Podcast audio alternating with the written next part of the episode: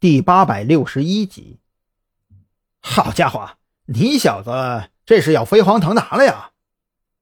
韩立军连连咂舌，他可是知道的一清二楚。许志伟本来就是省厅的技术员，也就是赵队脸皮厚，怕人借来了，压根就没想着还。如今要去省厅参加学习班，那岂不是肉包子打？哎，这个比喻好像还不太合适啊。不过道理就是那么个道理嘛。啥飞黄腾达呀？你看我是那种人吗？许志伟当即不乐意了，张嘴打了个嗝，喷着酒气，涨红了脸。我告诉你，老韩，别以为你们都是行动人员就能瞧不起我这个技术员了。咱们技术员也是有血性的。我许志伟生是特侦局的人，死那也是特侦局的死人。成，就冲你这句话，是个爷们儿。韩立军当即一拍桌子。这话提劲儿！来，为了小许的这句至理名言，咱们几个喝一口。张扬也附和着，端起酒杯，只是脸上的笑容里仍然挂着一抹哀愁。毫无疑问，当晚这三个男人就在此喝趴下了。蓝雨桐黑着脸给赵军打了个电话，在赵军的协同下，这才费了老鼻子劲，将三个人挨个扔回自己的休息室里。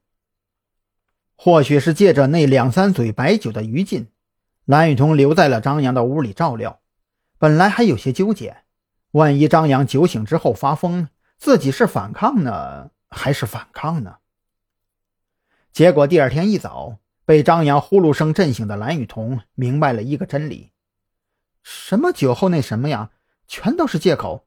真喝高了的人，除了躺在床上打呼噜，别的啥都不知道了。本来吧，蓝雨桐刚被惊扰了好梦，又听着耳边震天响的呼噜声，这心情是一顿的烦躁，恨不得抡起枕头把熟睡的张扬给砸醒。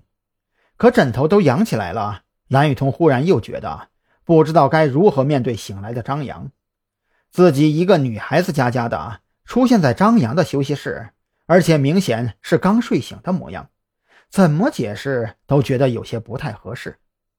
想到这里。蓝雨桐恨恨地放下手中的枕头，蹑手蹑脚地站起身来，大致整理了一下乱成一团的头发，就推开房门准备开溜。可是蓝雨桐怎么都没有想到，他这刚推开房门，侧身挤出去，还没等反手关上房门呢，就和隔壁屋里睡眼蓬松的韩立军打了个对面。哎哎，韩立军愣了一下，当即迅速闭上眼睛。装出一副梦游的模样，晃晃悠悠越过蓝雨桐，朝着厕所的位置走去，嘴里还在低声叨叨着梦话，装的那叫一个煞有其事。蓝雨桐只觉得脸上发烧，有心开口解释几句，却又觉得干嘛要解释啊？自己跟张扬已经确定了恋爱关系，照顾一下喝醉酒的男朋友有错吗？没错啊。就这样自我安慰着，蓝雨桐快速回到自个儿的休息室，收拾了一番，再三对着镜子确定没有纰漏之处，这才气鼓鼓地走出院子，买了四份早餐。等蓝雨桐买完早餐回来，张扬已经被韩立军贱兮兮的叫醒了，而韩立军则是正在那儿缠着张扬问东问西呢。